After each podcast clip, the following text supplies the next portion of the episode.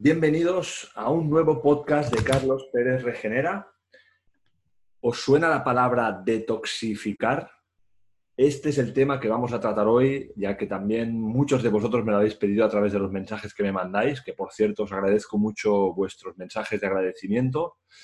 Y hoy, como ya os avancé, quizá alguien lo ha visto por Instagram, voy a empezar a, invitar a, mis socios, a mis socios de Regenera, a mis socios y amigos. Y hoy tengo el placer de tener aquí conmigo a mi amigo y socio eh, Néstor Sánchez.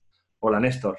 Hola, Carlos. Encantado de estar aquí. Muchas gracias por estar aquí. Eh, pues eso, que agradecerte que estés aquí con nosotros, que va a ser un placer que la gente está muy contenta de, todos los podcasts, me lo hacen llegar, es una información que pues creo que para todo el mundo le viene bien tener un poco de conciencia sobre la salud. Y Néstor Sánchez, eh, en nuestro posgrado experto en psiconeuroinmunología clínica de Regenera, eh, da dos seminarios, uno sobre sistema digestivo y otro sobre detoxificación. Él se ha especializado mucho en este tema y yo estoy encantado de que él nos, pueda, eh, mejor que nadie, explicar un poco sobre ello. ¿no? Entonces, la primera pregunta, Néstor, o antes de que te, ya te empiece con las preguntas, si quieres de aportar o decir algo, mm. nada. nada. solo decirte que muchas gracias por invitarme, que un placer y felicitarte por el trabajo que estás haciendo. La verdad es que está el contenido súper interesante y, es una pasada como, cómo aportas al mundo y te damos las gracias todos por ello. Muchas, muchas gracias, Néstor. Sí, que yo iba ya directo sin dejar hablar, si no me cortas. Eh, Néstor, eh, eso, ¿no? La palabra detoxificar, que está tan de moda, ¿no? El, Me voy a pasar una semana detoxificando, una semana con zumos. Eh, a ver, ¿qué opinas de este tema? Pues tío, es una buena pregunta, ¿eh? porque la verdad es que es algo que está muy de moda, ¿no? Van saliendo los sumos de talks, las semanas de talks, y hay varias cosas a decir, ¿no? Lo primero, que en sí mismo no tiene por qué estar mal, por qué estar mal plantearte una semana de detox, pero hay ciertas consideraciones previas que para mí son importantes. Lo primero, ah, ah, bueno, para mí lo más importante es, fíjate que es muy curioso porque ¿quién tendrá ganas de desintoxicar? Quien justamente no lo puede hacer. Entonces, si tú, porque si tú ya, tu cuerpo ya desintoxica, tú no sentirás la necesidad de desintoxicar. Entonces, si tú no estás pudiendo hacer una función, por mucho que la estimules, no vas a conseguir nada. E incluso no solo no vas a conseguir nada, sino que puede ser que en algunos casos empeores. Entonces, lo que tenemos que entender primero es, ah, ¿tengo la necesidad de desintoxicar? ¿Tengo la capacidad para hacerlo? o hay algo que me está boicoteando mis mecanismos de limpieza. Y eso, y eso es algo que, trataremos y que para mí es lo más importante, porque lo que vemos en consulta es que la mayor parte de síntomas de detox tienen mucho más que ver, no tanto con la exposición a toxinas que todos tenemos, todos vivimos en ciudad, estamos en contacto con plásticos, eh, hay humos de los coches, hay insecticidas, pero no todo el mundo enferma por esas toxinas. Enferman los que no pueden limpiarse, ¿no? El mercurio del pescado. Eh, no es tanto eh, importante que sí, que el pescado tenga mercurio, sino que tú seas capaz de desintoxicarlo, ¿no?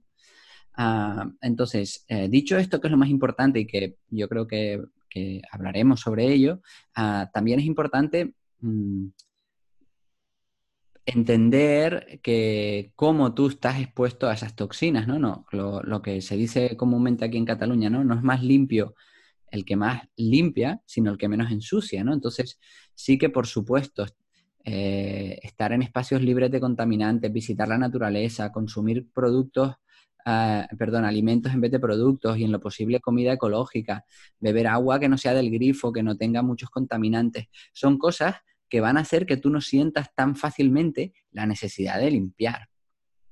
¿Qué más? Ah, dime, dime, Carlos. No, no, que me parecía unas reflexiones buenísimas lo que estás diciendo. Eh, como has empezado, me parece clave, ¿no? El hecho de que uno que quiere empezar a detoxificar precisamente es aquel que es el que más lo necesita, pero el que menos capacidad tiene para hacerlo, ¿no? Eso para desgranar esa frase y que la gente lo pueda entender bien, que yo también, eh, como ya te conté, ¿no? En anteriores podcasts, pues explicaba a la gente lo que era la inflamación de bajo grado, ¿no? Y les decía precisamente esto, que les explicaba, una inflamación de bajo grado va a implicar que tu hígado no puede detoxificar de forma favorable.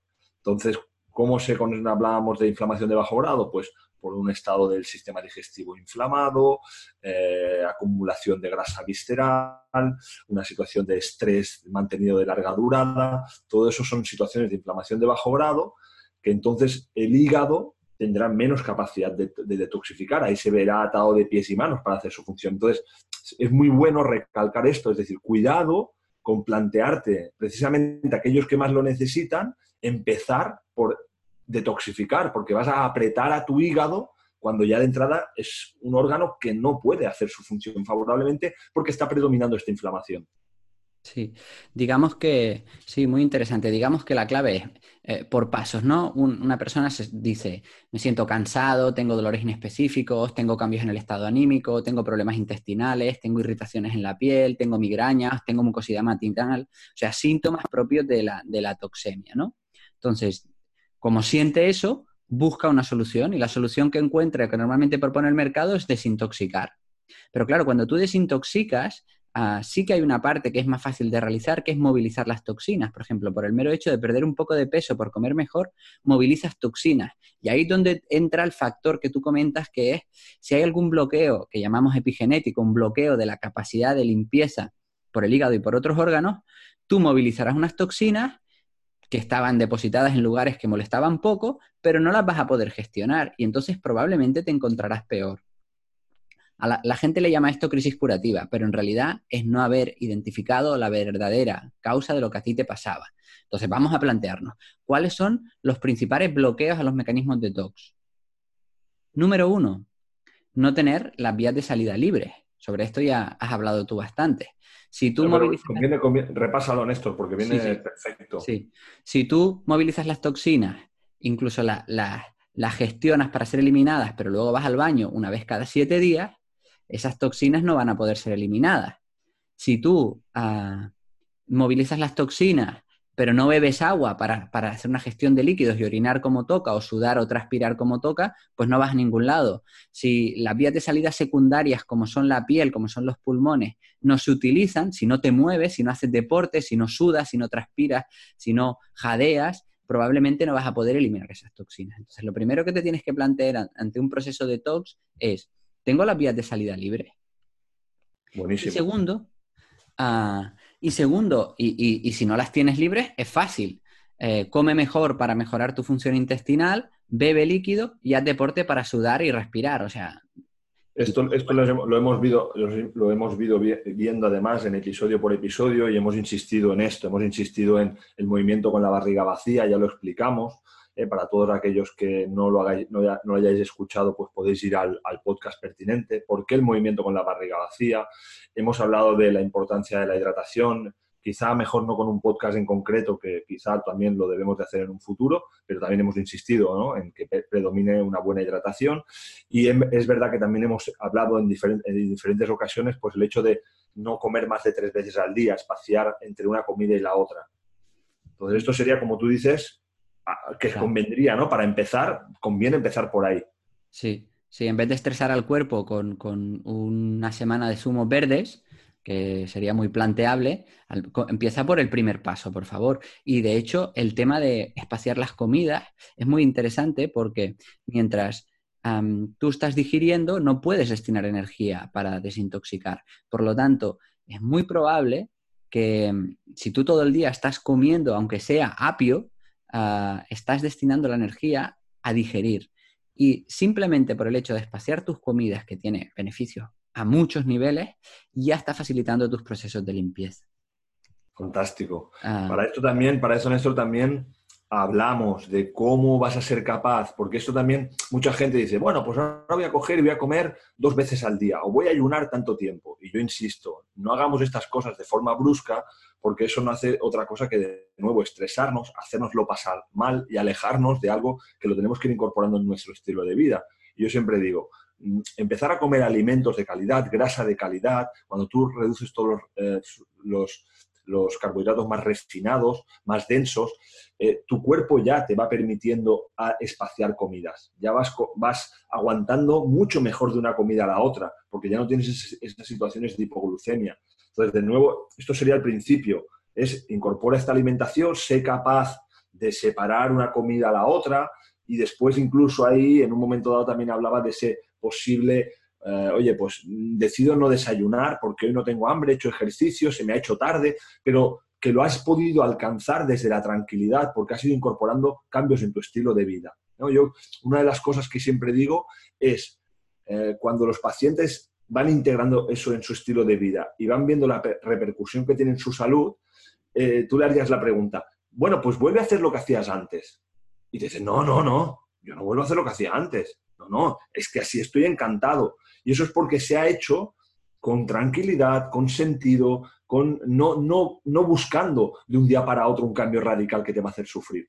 Pero bueno, esto sería clave. Claramente, tío, y con eso a mí me gusta mucho, ¿no? Porque cuando entiendes que la fisiología, es decir, lo que tu cuerpo espera de ti, en realidad es que comas dos, tres veces al día y que los mecanismos están ahí, la transición es mucho más fácil. Entonces, primero, empiezas a comer lo que tu cuerpo espera de ti, que son alimentos, Segundo, te mueves para recuperar la capacidad de movilizar tus reservas y que si en ese momento no comes, tengas tranquilidad. Y eso te va a permitir lo que te pasaba cuando eras pequeño, ¿no? Que te ibas a jugar al fútbol con tus amigos y tu madre te llamaba a comer y tú ni te habías acordado que tenías que comer. No es que hubieras decidido hacer un ayuno, sino que estabas tan divertido, te lo estabas pasando tan bien que se te olvidaba comer y tu cuerpo, como estaba tan entretenido, ya lo gestionaba. Entonces, se trata de eso, de que la vida es divertida, es interesante y sin sufrimiento el ayuno surge. Exacto, fantástico.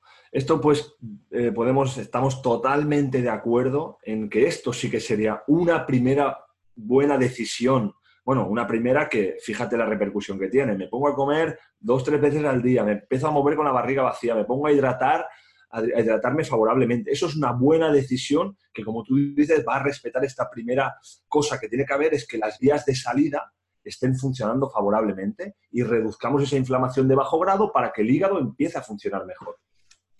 Siguiente paso. Ah, se ha descubierto que eh, básicamente otro de los grandes bloqueos de la desintoxicación es como tú anticipabas, la inflamación. La inflamación. Digamos que el cuerpo Ah, tiene que decidir si destinar los recursos a atacar a bichos o a limpiar. Entonces, cuando hay una actividad inmunitaria exagerada, es imposible que tú puedas desintoxicar. Entonces, antes de empezar con un proceso de detox, tendrías que plantearte si estás enfrentándote a algo. Te estás enfrentando a un intestino que no ha funcionado bien, que no está funcionando bien y por lo tanto está generando una respuesta inflamatoria. ¿Tienes alguna infección vírica de larga duración? ¿Tienes una infección por hongos, por parásitos? Eso va antes de la desintoxicación. Entonces sería el segundo paso. Y de hecho van, van juntos porque muchas veces la inflamación viene dada por tu estilo de vida. Entonces cambias el estilo de vida y ya no te hace falta un detox porque quitas el bloqueo y tus mecanismos de limpieza nacen porque para eso están. Fantástico. Es que como me encanta escuchar esto. Este, este mensaje a mí de hecho, cuando alguien me habla, Carlos, he pensado que la semana que viene voy a hacer esta semana de, detox, me resuena, ¿no? Me, quedo ahí como diciéndole, espérate, ven aquí que te lo voy a explicar, ¿no? Porque creo que no, no, no vayas a comprar esos zumos, ¿no? Déjate, espérate, entiéndelo, por favor, porque si entiendes lo que te voy a explicar, creo que ya no te va a hacer falta que te vayas a hacer esa semana. Creo que te lo vas a plantear y me gusta mucho porque eh, este podcast creo que puede ayudar mucho a, a, a, por decir, escucha esto si quieres detoxificar para saber por dónde tienes que empezar. Sí. Fantástico. sí, que eso, eh, eso no quita, ¿no? De que también eh, tengamos presentes que hay ciertas toxinas en el entorno que deberíamos evitar. No, sé si lo he recalcado lo suficiente, eh, pero que básicamente entonces minimiza la exposición a toxinas, quita los bloqueos y entonces podrás estimular de una manera adecuada, si, si tú quieres, la desintoxicación. Hay un recuérdalas si quieres, Néstor. ¿Qué, ¿A qué toxinas las has citado antes, creo, pero recuérdalas para que la gente lo tenga. Las más importantes, quizá, porque también conviene que no entremos en una situación de crisis, ¿no? Cuando empezamos esta vida de, todo natural y ahora ya todo lo vamos a comprar, que no, que no generemos tampoco una alarma, ¿no? Es tranquilidad, pero sí que a lo mejor podemos decir las más importantes y tenerlas en consideración.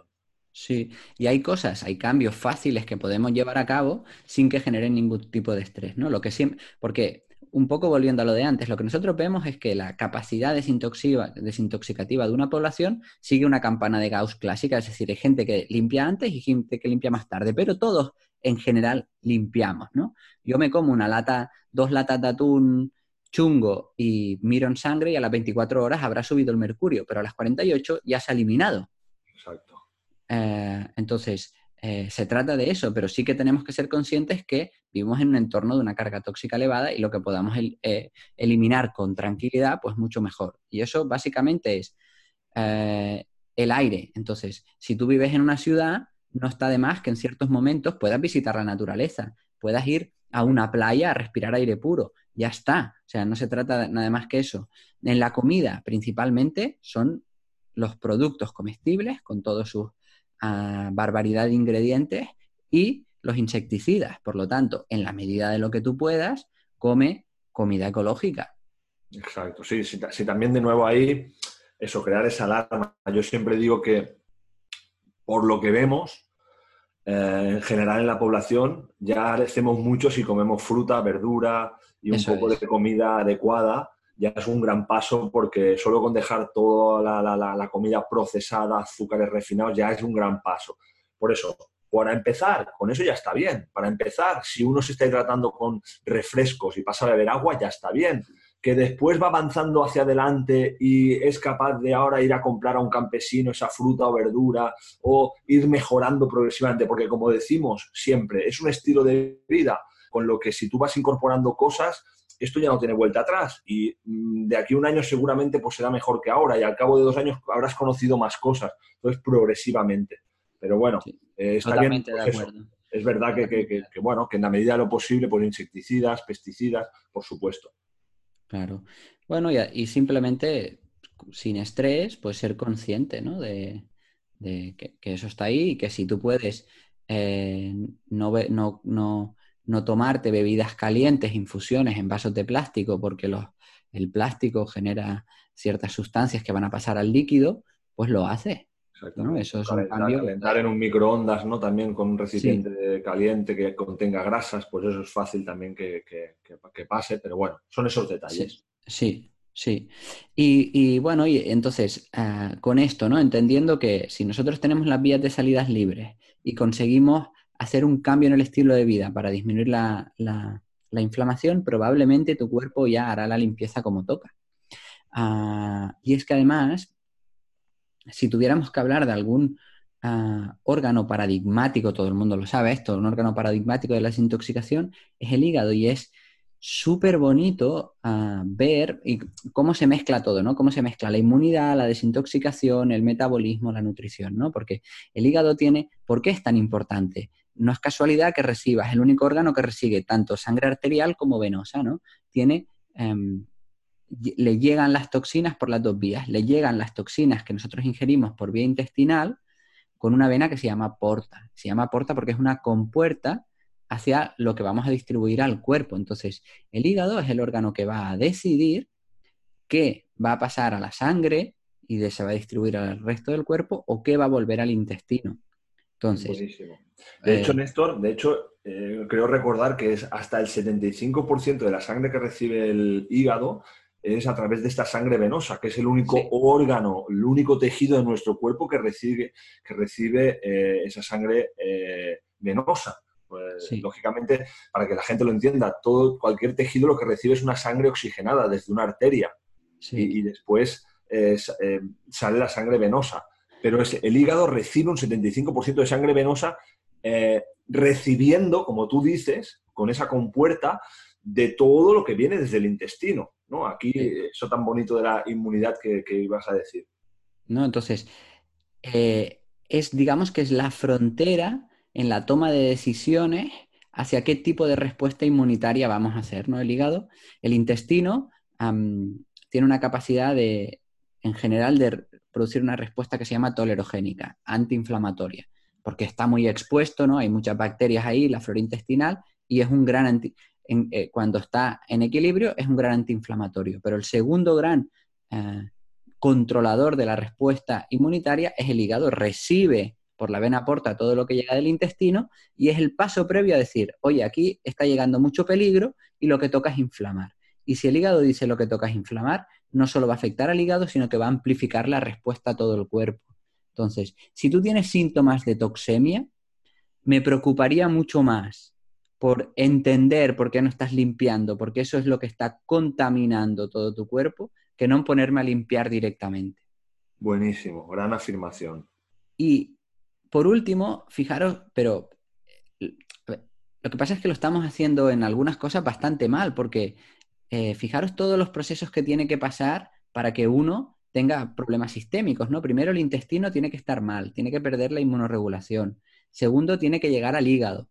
Y en el hígado tiene que volver a ocurrir lo mismo, que el hígado decida en un momento dado dejar de inmunoregular y empezar a producir una respuesta alarmante. Y además, no es casualidad que en el hígado es donde más vitamina A tenemos.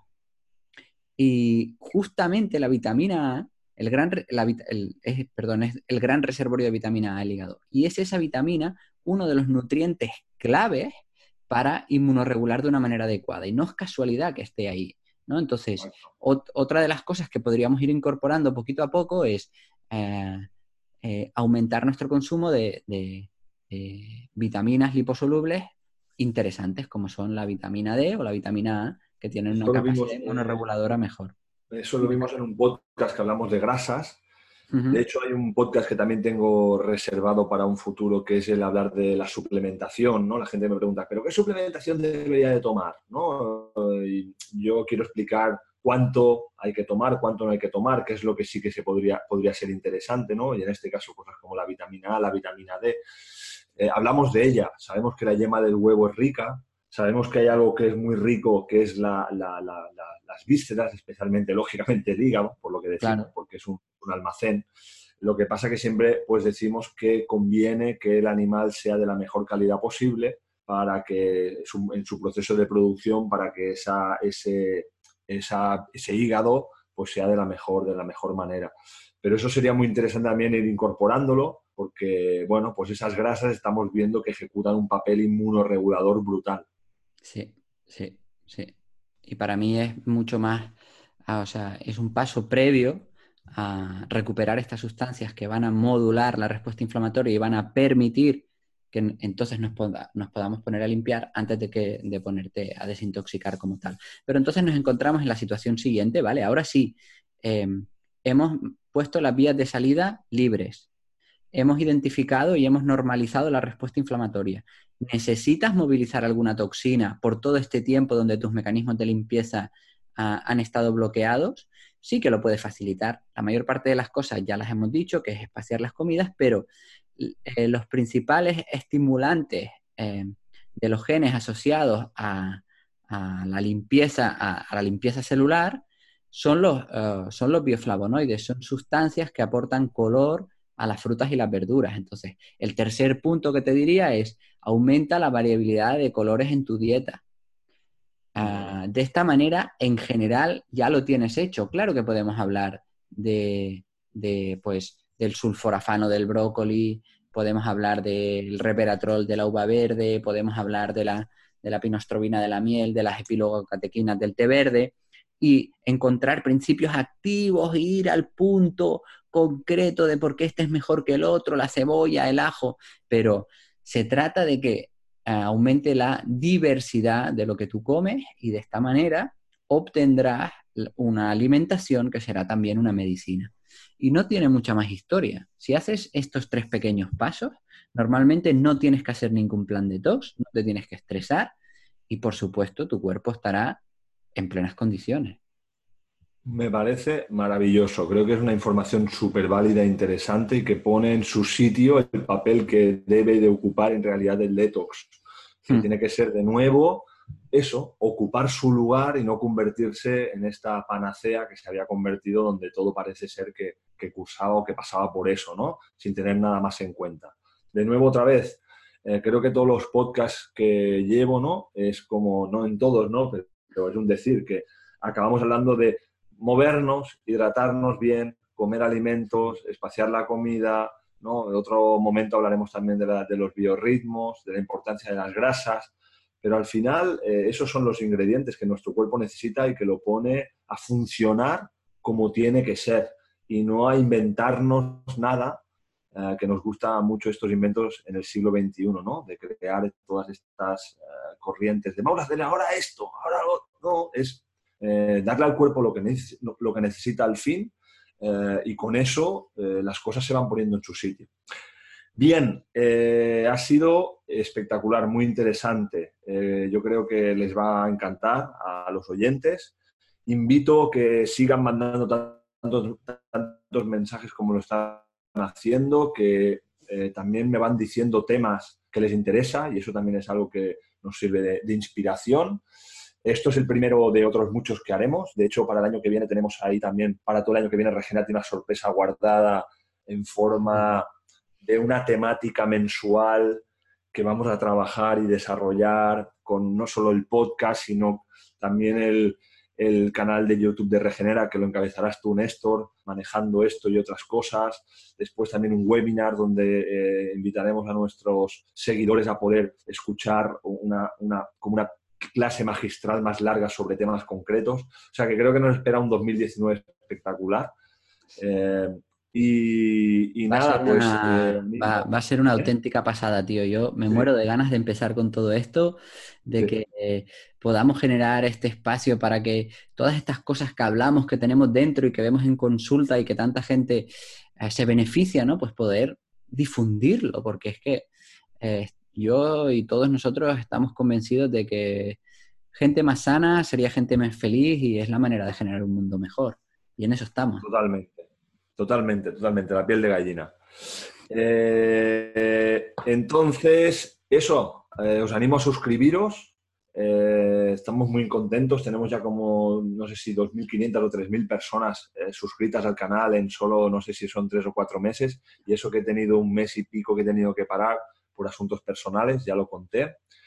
Estamos muy contentos y que, bueno, que nos sigan también para toda aquella gente que quiera más contenido. Eh, saben que pueden acceder a la página de www.regenerapni.com y ahí pueden acceder a nuestro blog, a nuestros posts, eh, bueno, y a un montón de contenido que también, eh, pues bueno, les puede ayudar a, tener más información y a conocer más acerca de cómo manejar su salud. Porque, como digo siempre, cada uno, eh, nos gustaría eso, debe de ser el cuidador natural de su propia salud, ¿no? Y en eso estamos, en que la gente cada vez tenga esa más conciencia y tome mejores decisiones para, como tú dices, hacer un mundo mejor. Pues nada, amigos, eh, os mando un fuerte abrazo. Muchas gracias, Néstor. Es el primero de muchos y a seguir trabajando y nos vemos pronto. un abrazo.